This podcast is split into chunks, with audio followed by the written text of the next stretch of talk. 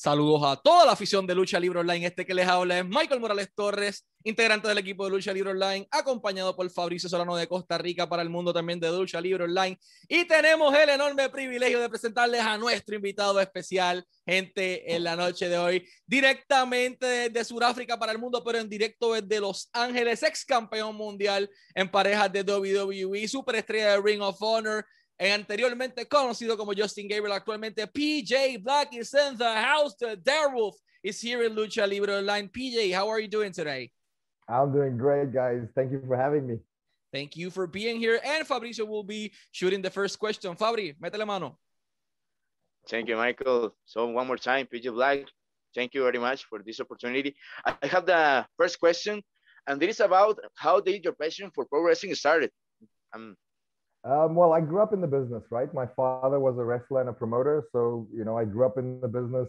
I I loved it ever since the first time I can remember seeing it. You know, I don't even know how old I was. I uh, I know when I was eight years old, I told my family and friends I, I I went I'm gonna be a pro wrestler one day, and everyone said no, it's not might not be possible because nobody from South Africa has made it big yet. And I was like, perfect. Well, I'll be the first then. And, uh, you know, I started refereeing matches when I was like 11 years old. So being in the ring and understanding and realizing how the, the whole show worked, I was like even more um, adamant about making this my career. I'll do a brief translation to that in Spanish. PJ inicia en la industria de la lucha libre porque ya su papá era luchador, ya le estaba como parte del negocio. Y entonces cuando tenía ocho años, él dice, yo quiero ser luchador. Le dice, nadie de Sudáfrica ha logrado tener éxito en esto. Y le dice, perfecto, voy a ser el primero, el primer luchador sudafricano en poner el nombre en alto. Y ya desde los 11 años estaba siendo árbitro en la industria de la lucha libre. What do you recall of your early days training uh, in South Africa? But, but specifically, what do you remember about your first bump? Because usually it sucks. No, it did. It did. And, you know, I started training when I was like 14 years old. So the smaller you are, the more stuff hurts because you know there's there's less give and you know like the ropes hurt. You know, like for the first year you have like these rope burns on your on your back and the bumps hurt. And you know, my dad was pretty tough. You know, he had he had national colors in multi different sports. He was a he was a shoot wrestler. Um, he was a judo coach, world champion. You know, so he he kind of roughed me up. He beat me up a lot. You know, you hear of uh, Stu Hart in the dungeon, like roughing up the kids. Like that was my dad. My dad, you know, he didn't take it easy on me. My dad, uh, everybody in South Africa who broke into the business, their first match was against my dad. And so was mine when I was 16 years old. And I will never, ever forget that. If Fabricio will actually, that's his next topic. But before we go to that, I'll translate to Spanish. PJ, eh, sus primeras prácticas, obviamente, él inició a los 14 años a entrenar. Mientras más pequeño y más flaco eres, más duele el golpe. Y entonces él cuenta como tenía toda la espalda, todo el brazo quemado con los ropes, con las sogas, el burn. Eh, y obviamente fue difícil. Eh, y menciona que en Sudáfrica toda persona entrenaba con su papá y él era como Stuart, tenía cero misericordia, les daba más duro por ser su familia. Y entonces casi todo el mundo de la industria en Sudáfrica inició eh, luchando con su papá. Y de hecho, su primera lucha fue con su papá a los 16 años. Y Fabricio tiene la próxima pregunta sobre eso. Michael. So, who was the person responsible to contact you? So, uh, open the door and allow you entrance uh, inside the WWE. Um, ooh, let me see. It was, it was quite a few people actually. I, I dealt with quite a few people online. Um, the person I dealt with, he he got fired at that time. So I think it was Johnny Ace, John Laurinaitis at the time, who invited me to uh, for the tryout, and I came to the U.S. And uh, it was uh, Steve Keirn, Dusty Rhodes, Dr. Tom Pritchard, and Norman Smiley. And those four guys helped me out with the tryout, told me what to do, what to say, and stuff like that. And then you know after that, they put a word in for me at WWE and at the head office, and yeah, that's the, the rest is history. Translate that. ¿Quién es la primera persona que lo contacta y cómo llega a WWE? Si era un muchacho de Sudáfrica en aquel momento, sin mucho contacto. Johnny Ace o Joe Laurinaitis es quien lo contacta. Ahí llega directamente allá. Hay personas como Norman Smiley, como Dr. Eh, Tom Pritchard, como Steve Kern y el resto de las personas eh, trabajan con él y lo ponen en una buena lista para que la empresa se interese en él. Before we go to the WWE, eh, since you mentioned your father, you debuted with him against uh, when you were like 16 years old. What do you recall of that first match wrestling your own father? How was that experience for you? And what do you recall, you know, uh, of the audience those days? oh man. Okay, so the match happened in the in the in the tennis stadium in Durban, where a lot of famous people actually got their first matches from. I think WWE when they toured to South Africa, they still work that same building. it's got a lot of history, you know. It's a it's a shithole, but it's it's got a lot of history. so my first match, it's like a tennis, it's a tennis stadium, right? So there's a tennis court and there's uh, seats around, and then there's one stadium on this side. But that day it was raining, so nobody was around the ring. Everybody was up here, and there was probably like six thousand people. So the the entranceway was like here, and I walked out, and I didn't see anybody. But when I looked around, I see eight thousand people. This is my first match, so I get stage fright. I freeze. I'm like, uh oh, uh oh, and then my dad just runs out, and he, and he just chops me, and he just throws me in the ring. He goes, "Here we go, kid." and uh, he, you know, like he told me I could go over, which he just shoot pinned me. Um, it was a it was a really fun experience. I remember one. It was a boxing ring too, so it was really really hard. I remember this. I remember you know the springboard moonsault I do off the top rope. Um, I've been doing that since I was like 13 years old. So my dad was like, "Yeah, yeah, do that for the finish."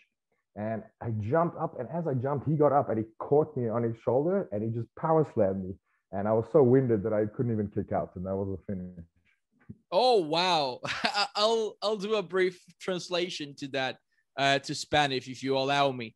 Uh, PJ inicia la industria de la lucha libre cuando tenía 16 yeah. años ante su padre. Fue en Sudáfrica eh, y fue en un estadio de tenis. O sea, PJ dice que WWE todavía llega a estos estadios de tenis en donde tenían el espacio de la cancha de tenis y encima de esto tenían eh, las personas alrededor del estadio. Pero ese día estaba lloviendo, habían seis mil personas aproximadamente y la situación como que no era muy buena, pero estaba lloviendo, estaba nervioso, le dio stage fright, él llega, entra por la rampa y de momento llega su papá, palmetazo al peso, pecho, un shot y otra vez otro palmetazo y ahí comienza a la lucha, pilla y se envuelve, se mete en la lucha y él dice que el moonsault con springboard que él hizo en la lucha, que es el que siempre ha hecho, lo lleva haciendo como desde los 13 años.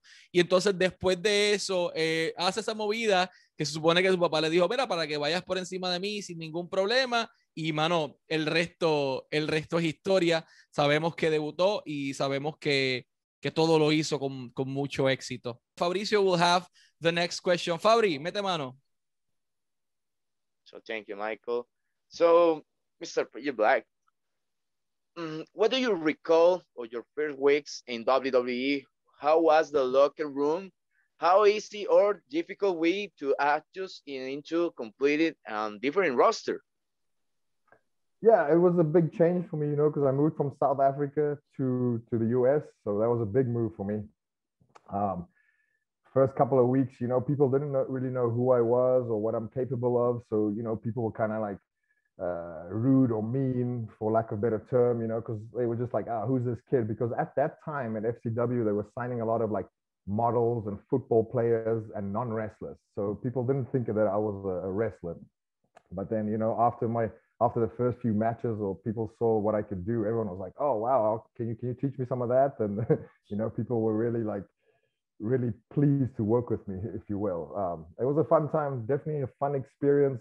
I met so many cool people in developmental, and uh, you know, still to this day, I came over to the US just by myself with my wrestling gear, and all the friends I made, all the guys from Nexus, they still my friends and they like my family till today.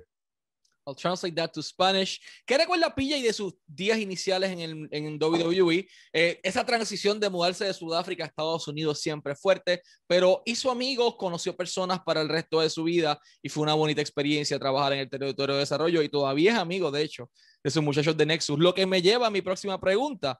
Uh, so let's talk about when you got called up into the main roster and in what a way you do it. You were part of the first season of NXT. Uh, who gave you the call up to the main roster? Like, who notified you? Uh, PJ or at that point, Justin Gabriel, you're going to be a part of history? So they were trying to create, I don't know if you can remember NXT season one, right? Yeah. They were trying to create that that reality show, but they were trying to do something like like the UFC one, the Ultimate Fighter. where all the guys stay in the house and compete, and they were trying to make it like that.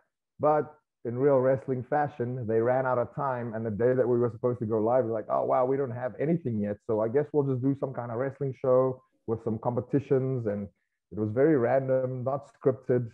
You know, as you, I mean, it was all over the place. And uh, I forget, you know, it was a whole group of us. So I, not one person gave me a phone call. So it was the whole NXT group got pulled into the office. And I think Dr. Tom and Dust, Dusty Rhodes told us uh, about the whole plan.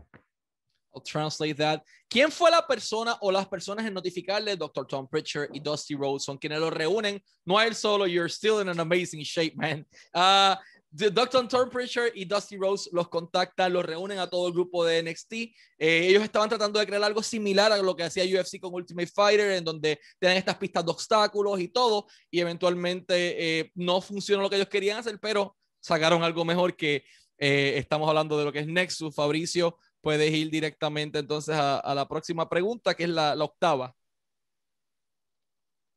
So, what can you reveal of Bane's conversation with Nexus uh, the night of the debut? That was uh, crazy, man. Uh, that night is um, so crazy. Yeah, I mean, we didn't know really what to expect, you know, because usually in wrestling, storylines and stuff are just recycled from from other times, but this was something completely unique. So we didn't have any anywhere to draw inspiration from or know what to expect. Um, we we were in this little office, and Vince basically told us this is what you will do, and all of us were like, "Huh, okay," and we did it, and yeah, it came out good. I mean, Vince is a genius. It was always idea. Perfect. I'll translate that. Fue idea completamente de Vince, porque como él dice, un genio. Eh, y les dice, esto es lo que vamos a hacer, y ellos simplemente se encargaron de ejecutar. What went through your mind specifically? You know, you worked with Heath Slater for a while, for a while. Like, uh, yes, there was the Nexus. You guys did have an incredible impact, but you worked with Heath as a tag team, basically in the core, in the Nexus, and everywhere you went. So, first of all, how was working with Heath Slater? And secondly, what went through your mind when the referee uh, mentioned to ring the bell after he counted three, and you won the tag team titles for the first time in your career. I mean, that was pretty surreal because, yeah, me and Heath for the first three or four years on the road, you know, we we rent, we uh, traveled together on the plane, in the car, we shared hotel rooms together. So he was like my brother, you know, we did everything together. So winning the tag title with him was like, it was pretty awesome. It was I don't even know what word to use there, but he's like my brother, man. He's one of the most talented guys out there. People don't realize, you know, a lot of companies don't use him to his full potential, but he's extremely talented. So for me, it was super fun. It was super easy. And I just remember when the ref counted three, I just looked at Heath and he was just like, I, I was happy, but he was ecstatic. Like he was, I've never seen anybody that happy ever, man. Like we were driving that night. I think we had a three hour drive and he would just go like this, like this, whoo, whoo, whoo, like the whole time. You know, he's just a very happy guy, good human, good soul, great wrestler. I know Heath, and, I, and I've heard that before, so I'll, I'll translate that to Spanish. Le pregunto eh, sobre trabajar con Heath Slater. Si él trabajó con The Nexus, si él trabajó con The Core, pero trabajaron Heath y él eran un y mugre, estaban todo el tiempo juntos. Como él dice, Heath es mi hermano, una excelente, un excelente ser humano, un alma hermosa, una persona dispuesta eh, a trabajar y él recuerda de la primera noche que ganó los títulos en pareja cuando el árbitro cuenta tres como que Justin estaba o PJ estaba bien contento pero Heath estaba estático estaba como que ¡ah! nunca había visto a alguien tan feliz en su vida y cuando viajaron esa noche Heath estaba como él dice como que uh, uh, como que emocionado estaba con esa adrenalina en sí todavía en el vehículo Fabri la próxima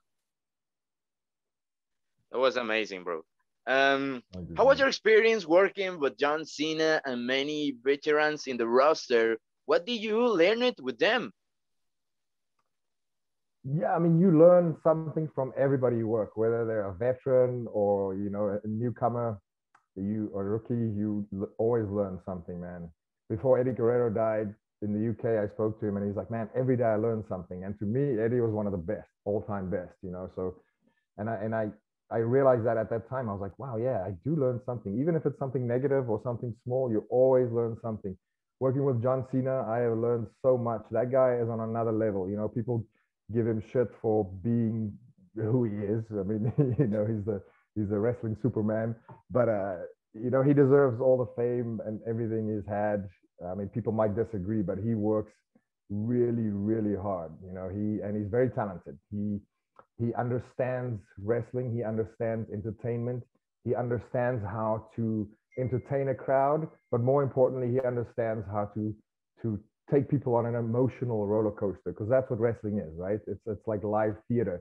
If you whether they and he always that's one thing I learned from him. He says um, whether they cheer you or boo you, that's great. You know, it's when they do nothing that's when it's a problem. I'll translate that to Spanish. PJ trabajó con muchas superestrellas como John Cena, entre muchísimas otras superestrellas, y menciona que eh, la gente podrá hablar lo que sea de John Cena, pero John Cena es como un Superman de la lucha libre. Eh, es una persona que se merece todo el éxito y la fama que tiene. Y Cena le enseñó a, trabajar eh, con, con, un público, vamos a decirlo de esa manera, porque él dice, la lucha libre es como teatro, como hacer teatro, pero en vivo, hacerlo live y entonces eh, nace esa oportunidad de trabajar con cine y él dice que cine es como una montaña rusa de emociones, al igual que la industria de la lucha libre, y le enseñó que, ok, si te abuchean, estás haciendo algo bien, si te aplauden, estás haciendo bien, si no reaccionan, ahí es donde puede, puede haber el problema. Fabricio, vámonos, vámonos para pa la 13. Okay, Michael. So, why did you, uh, why did you and the WWE parted uh, separate ways? Why? Um, there was just a bunch of um, conflict of interests, if you will. You know, I, I didn't feel like I was being used to my full atten- uh, potential, and I kept pitching ideas, pitching ideas, and you know, maybe I should have stuck out a little bit longer. But at that time, you know, I think I was 35, 36. I was kind of, you know, getting up there, so I wanted to do more stuff, and uh, I wanted to see what else is out there. You know, I've my plan was always to wrestle all over the world, and I have now. I've wrestled in 65 countries. Um, but yeah, uh, most of that thanks to WWE and and growing up in Africa. But uh, you know, it was it, it it, it was I'm very blessed. It was very very fun experience. You know, and I mean, I'm, I think I'm not even in my prime yet. So you know, I still have a lot of things that I want to do and achieve. So I, at that time, I felt like I had to leave. That was the right choice. it was very hard for me. It was extremely hard because it, it was my dream to be there. I'll translate that. PJ menciona que pues obviamente fue algo bien difícil eh, tomar caminos separados con la WWE, pero él sentía que ya no lo estaban utilizando como debían, que su potencial era demasiado grande, que él quería hacer otras cosas con su vida también y sentía que WWE ya no era el lugar para estar y lograrlas. Entonces él menciona que su meta era viajar todo el mundo, ha viajado 65 países, 65, 65 different countries, algunos con WWE, algunos en, el circuito independiente y poco a poco va va concretando sus metas. After you left WWE, you basically were a citizen of the world. Like, for example, uh, suddenly you were in Panama or you were in any uh, country you wanted to be. Uh, but at a certain point, you took a decision uh, and decided to sign with Ring of Honor. Why did Ring of Honor at that point was the correct decision for you as a performer, but also as a human? Uh, well, before that, I signed with Lucha Underground actually, and uh, yep. that kind of like changed my perspective, you know, because I, I didn't want to sign with anyone. I just wanted to be a free agent and wrestle wherever. But when I signed with Lucha, things changed a little bit. A lot of things changed. Um, and then when I was a free agent again, I was kind of looking to do the same thing, but I've always been a fan of Ring of Honor. Um, I looked at their roster and I was like, wow, that's a phenomenal roster. I think uh, maybe I'm biased, but it's one of the best rosters out there. And I, I, looked at the list and I was like, wow, I can have good matches with all of these guys. So I like, you know, to them and it was really hard to get into contact, but uh, eventually we made it happen. And they, they offered me something that I couldn't refuse. You know, it was, uh, I cannot give you too many details, but it, it was like everything that I wanted out of a, wrestling company. I'll translate that. Antes de firmar con Ring of Honor, estuvo con Lucha Underground porque no quería firmar con ninguna empresa. Y ahí entonces es que se le abre su mente y él dice, ok, no es tan malo entonces. Tiene una buena experiencia con Lucha Underground y entonces decide firmar con Ring of Honor, quien él entiende que tiene eh, el mejor roster eh, y tiene uno de los, de los, mejores talentos en toda la industria. Siempre le encantó el concepto de Ring of Honor, así que él entendía que era eh, la decisión correcta para su carrera. Fabricio. So, PJ, um, how's been your experience with Ring of Honor? It's been amazing. Uh, you know, the talent at Ring of Honor is amazing. Like these young up and coming kids, uh, Dragon Lee, uh, Flip Gordon, uh, Bandito. These guys are amazing. They're the future, you know. And then you guys have guys like Rush, who um, I, I respect very much. I think he's fantastic. You know, we have PCO, the Briscoes, some of my favorite wrestlers of all time. Jay Lethal, one of my favorite. I got to wrestle him twice now. I'm very stoked. And there's quite a few guys I haven't wrestled yet on the roster, and I'm looking forward to this year. You know, it's a shame this pandemic has us kind of like shut down and empty arena shows, but we're still filming shows. Um, yeah, I'm, I'm really looking forward to the future with Ring of Honor, man. I'll translate that to Spanish. Eh, PJ menciona que su experiencia en el roster de Ring of Honor ha sido excelente. Menciona talentos como Dragon Lee, como Bandido, como Rush, eh, como los Briscoes, como Jay Lethal, que ha tenido la oportunidad de echar dos veces con él. Y ha sido una experiencia eh, increíble. La pandemia ha, eh, ha, retrasado todo un poco o, y entonces ha causado que haya eventos eh, en donde no hay público asistiendo, pero poco a poco entonces van a ir cayendo las cosas, eh, vamos a decirlo así, en su lugar. Uh, as part of, you know, you were out of action and you are uh, partially still out of action for a while. I mean, you've been dealing for a pretty nasty injury. We saw the pictures, and I still got goosebumps remembering it. How's been uh, your recovery process, and you know what's been the most complicated part, both ment- mentally and physically? Yeah, great question. Um, it's been very tough, but luckily the pandemic happened, right? So a lot of people were locked down. So I, I had to stay at home either way. So, you know, usually for an athlete, if you get injured, it's very frustrating because you just want to get out there and do your job, do your your thing, do what you're passionate about. But you know, like sitting at home, nobody was doing that. So it was kind of a little bit easier for me, but it was still very hard because you know, going to a hospital, going to a doctor, getting around was really hard, wearing a mask and like everyone's scared, and it was a it was a really tough time. Um, I'm actually way ahead of schedule. I actually wrestled last weekend. I've been cleared for like a month. I wrestled the the New Japan Strong tapings last week, so watch out for those. They should be really fun. Um, but it feels good. The, the, first couple of weeks when I got back into the ring, it really hurt. My body really hurt. It felt like the first time when I started training, but uh, it feels good now. After like a couple of weeks, you know, I, I uh, gotta gotta get my wind back. I'm I'm in good shape. I just need to work on uh, my lungs a little bit, but uh, I'll get there. I'll get there. I'll translate to Spanish. Le pregunto eh, sobre, pues, el PJ sufrió una lesión bastante aparatosa, pueden ir a verla a su Facebook, en donde el hueso salió de su piel, eh, algo muy difícil. El proceso ha sido difícil adaptarse, eh, es, es, fuerte, pero una vez ya los fanáticos, está todo el mundo sentado en su casa y las arenas están vacías, se le hace un poco más sencillo, nos da la exclusiva de que ya luchó el fin de semana pasado específicamente con New Japan Pro Wrestling. Sorpresa, PJ ahora está en New Japan Pro Wrestling con New Japan Strong. Eh, en los tapings, así que échenle un ojo. Son los viernes a las 10 de la noche, hora del este, por Fight TV, New Japan Pro Wrestling Strong. Los lunes a las 7 de la noche, hora del este, por ROHWrestling.com o por Fight TV tienen el programa de Ring of Honor. Lunes a 7 de la noche, hora del este. Y los miércoles tienen el, el Women's Wednesday de Ring of Honor a las 7 de la noche también por el canal de YouTube.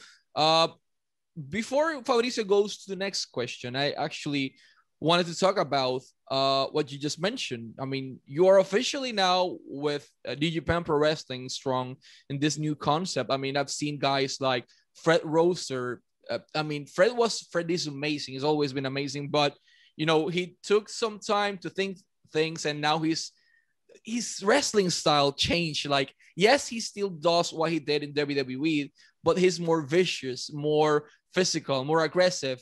Uh, how does PJ Black's wrestling style uh, changes in order to adjust to the New Japan Pro Wrestling program and format? Oh, I mean, I feel like I con- constantly adapt. You know, like every year, like look, I, I look different, I wrestle different. I, you know, I, I feel like there's a few guys in wrestling who can get away with just being the same their their whole lives, you know. But some of us we have to adapt and and, and evolve with the with the business. Yeah, Fred is amazing.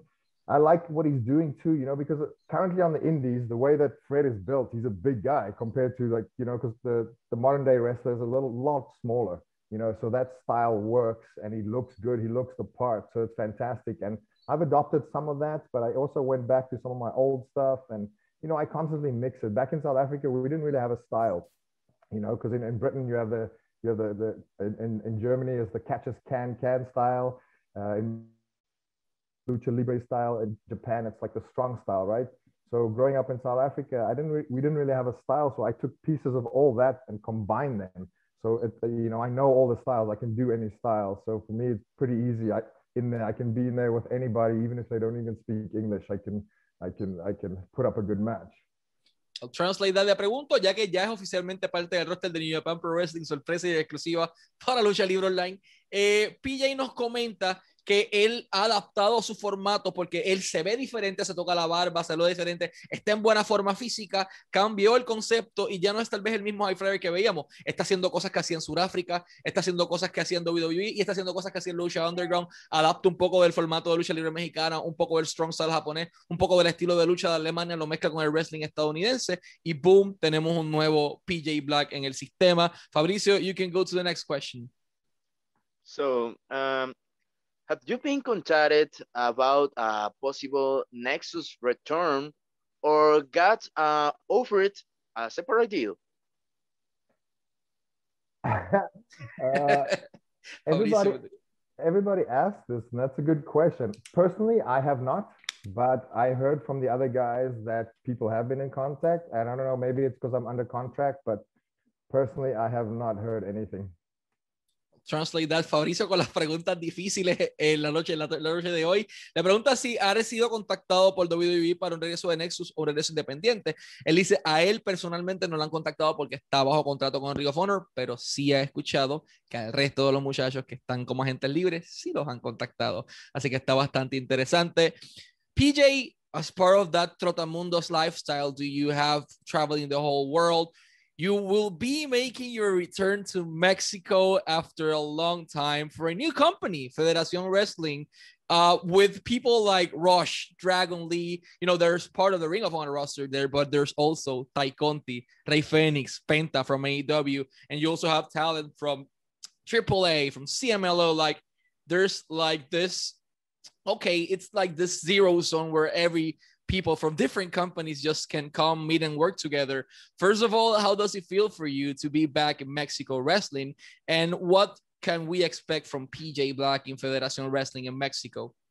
Oh wow, I'm I am so excited. I mean, I've been trying to go back to Mexico for a while. You know, I love Mexico. I I uh, I, I I've I've surfed in uh, Oaxaca down south. Uh, I've base jumped there. I love you know I love wrestling all over Mexico. I'm really excited, man. I didn't realize this was a new promotion because you know I have never heard of them. So while I was negotiating with them, I was like, yeah, okay, mate, I'll go back. And then when they send me the the card, the poster, I was like, oh wow, this is legit. You know, now I'm really really excited. I mean, I'm, I'm I was already excited, but now I'm excited because a lot of my friends and colleagues will be on the roster. So I'm just I'm more excited for the fans because they they're in for one hell of a show. I'll translate that. ¿Qué podemos esperar de PJ quien regresa a México, pero no regresa de cualquier manera? PJ regresa Confederación Wrestling, una empresa nueva que abre eh, sus puertas con un roster increíble el 19 de junio, 19 de junio a las 18 horas, a las 6 de la tarde. Pueden conseguir sus boletos por Coin Access Live, boletos o tickets en Coin Access Live, el 19 de junio a las 6 de la tarde. PJ menciona que él ya lleva un tiempo intentando regresar a México, eh, que él espera, pueden esperar lo mejor de él, ahora se le da la oportunidad de regresar. El público siempre se mantiene estático, así que pueden esperar lo mejor de PJ el 19 de junio en Federación Wrestling. Fabricio will also have a pretty interesting question next. Thank you, Michael. And so, is the history of the Bunny and Vince McMahon real? Which part? So, so, what he refers is the the behind the scenes stories that there was actually a pitch in the WWE uh, for Vince McMahon to be the bunny in the end. Oh, that was my pitch. Uh, oh, you know, I, what's yeah, yours? Yeah, yeah. I came up with all these random pitches because I came up with all these pitches and they never seemed to like them. So at one stage, I was like, maybe, maybe my ideas are pretty bad. But then later in life, I figured out that they were actually really good. they, they just didn't want to go with it. That was just one idea I had. It was kind of silly, but I feel like that's what wrestling should be. You know, it should be silly. It should be fun. It should be, you know, all, all of the above. Um, yeah, I don't remember what exactly happened with that, but right after that is actually when I left because I was like, okay, nobody's going to take me serious here. So I'll go do my thing somewhere else. I'll translate that. Fabricio le pregunta otra pregunta complicada de la noche, eh, de si la historia de Vince McMahon eh, terminando siendo el conejo de Adam Rose era real. PJ Black fue quien propuso la idea. Él dice como que a lo mejor a ellos no les gustan mis ideas porque son muy malas. Después descubrió no, que son muy buenas, simplemente quisieron hacer otro rumbo distinto, pero cuando ya lo tenían haciendo el conejo, el plan que propuso Justin Gabriel en aquel momento era que ya no fuese el conejo, que encontraran ebrio tirado en el camerino al conejo y de repente le quitaran la máscara y resultara que iba a ser Vince McMahon. algo completamente distinto. Casi se hizo, no se hizo, eh, pero entonces PJ decide salir de la empresa en ese momento y aportar sus ideas al resto del mundo. I also say something else in Spanish.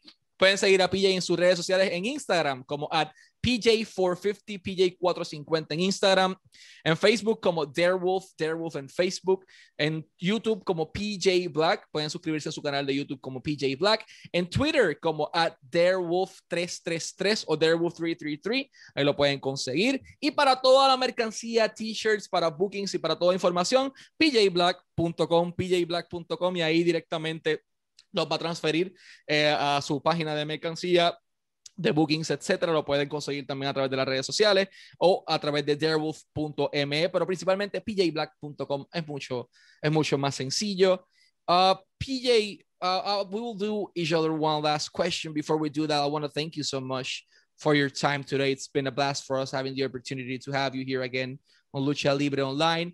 Uh, what are your current plans? What are your, you know, your further appearances? You mentioned New Japan Pro Wrestling. You're still with Ring of Honor. We're gonna see you in Federación Wrestling. But man, the world's your oyster. Uh, where can promoters contact you, and what are your current plans or bookings so the fans can follow you over there? Right. So right now I'm exclusive in the U.S. to Ring of Honor, but I'm allowed to do international bookings. So any international promoters, they can contact me. Bookings at pjblack.com or just reach reach out on social media. Um, I just I like traveling. I love traveling. You know, I've been all these countries that I've been to. Some of them I've only been to for like you know just a show, so I didn't get to see much. So now when I have an opportunity to go back, I try to spend a few extra days there and you know see the country and maybe even teach seminars. Um, I was in Chile in South America uh, last year or the year before, I forget. I'm going back at the end of this and I've been teaching seminars there, and the, the, kids there are so wonderful. They pick it up so quickly, you know. You know, like a lot of people don't know the history, but back in the day, like way back, like a hundred, less like 60, 70 years, uh, lucha libre was actually at its pinnacle in Chile. Um, and, and I love that kind of stuff. I love the history of, of wrestling. I'm, I'm a nerd for that. You know, whenever I travel to these places, I try to find out as much as I can about the history. And I got this book in Chile of, it was like black and white pictures of old school wrestling and uh, you know I collect stuff like that, so it's pretty cool. So I'm excited to just travel more this year, and um, you know just I feel like I'm in, really good shape now, especially after having two career almost career-ending injuries. So I'm just very lucky to to still be able to do my thing. Translate that para todos los promotores. Él está en Estados Unidos con United States, él está exclusivamente con Ring of Honor, pero en el resto del mundo, Argentina, Panamá, Chile, Costa Rica, Puerto Rico, todos lados pueden contactarlo a través de bookings at PJ Black bookings at pjblack.com o a través de sus redes sociales, como mencionamos. Está en una excelente forma física. Estuvo en Chile entrenando luchadores, dando seminarios de lucha y es como dice, él es un nerd de la lucha libre en cuanto a la historia. Le gusta saber un poco más eh, sobre todo y tener la oportunidad de ver los libros en blanco y negro con las fotos retro. Fue una experiencia increíble, así que si quieren contactarlo, pueden hacerlo. Un ex campeón en parejas de WWE, actualmente luchador de Ring of Honor, bookings at pjblack.com. Fabricio. Fabri, you can go to your last question. Okay, thank you, Michael. You are you're freeze out. So my bad. um, how have you been uh, dealing with injury? It's tough, man. You know, it's it's it, in, injuries are physical, so you have to rehab. But for an athlete or anybody that uses their body to to to make money for a job, right? It's it's more of a mental thing, you know, and it gets really difficult in the beginning. Um, luckily, I'm I'm very mentally strong, uh, but that's also to thank my first injury. You know, I was never never used to be a mentally strong person. That first injury taught me a lot about life. It made me stronger mentally, uh, physically and, and, and emotionally and spiritually, actually. It, it actually turned me into a very spiritual person, which I'm very thankful for, you know, that that accident was the worst thing that's ever happened to me, but also the best thing that's ever happened to me. So I don't ever want to go through that again, but I'm thankful that I did. Uh, and and you know, it's, it's it's a constant. Now now I can work out with any pain, but rehab is basically just working out a little bit, and there's a lot of pain, you know. And as I I, I'm a biohacker, so I take care of my body. I do the infrared, I do the saunas, I do the the vibrating, the sound beds, the sound baths. I do, you know, everything I can try to to better my physical body. I I, I get into that, you know. So it's been it's been tough, but it's been rewarding and it's been it's been cool because I got I got to try out a bunch of new technologies. You know, a lot of these companies have some new healing technologies like the cryotherapy and that stuff. I do that every day, and you know, I will continue to do that for as long as I put my body through the stuff that I do. I'll translate that. Fabrizio le pregunta por su lesión, cómo está manejando la situación. Mencionó antes conmigo que eh, él ya ha tenido dos eh, career, almost career-ending injuries, unas lesiones que casi acaban con su carrera y ahora entonces está teniendo la oportunidad de... Él, la lesión es como que lo mejor que le ha pasado porque le ayudó a, a trabajar con su cuerpo, a entender lo bueno, a entender lo malo, a poder llevarse al límite y poder continuar dar el máximo para todos. Así que ha sido parte de esa experiencia difícil. PJ, as mentioned before, it's been an honor to have you as our guest. We wanted to thank you so much for your time. Always wishing you good luck and success in both your career and personal life. And thank you. Oh, thank you, Michael. Thank you, Fabricio. I, I uh, always fun to talk wrestling with you guys. Um, yeah, anytime you want me back, let's uh, let's touch back again in a year and let's see see what PJ Black has done in one year. Perfect. Así que New Japan Pro Wrestling, Ring of Honor, Federación Wrestling, el mundo es su ostra. Échenle un ojo a PJ Black con su excelente trabajo. Este fue The Darewolf, PJ Black, Fabricio Solano y Michael Morales Torres para Lucha Libre Online, la marca número uno de Pro Wrestling y Combat Sports en español.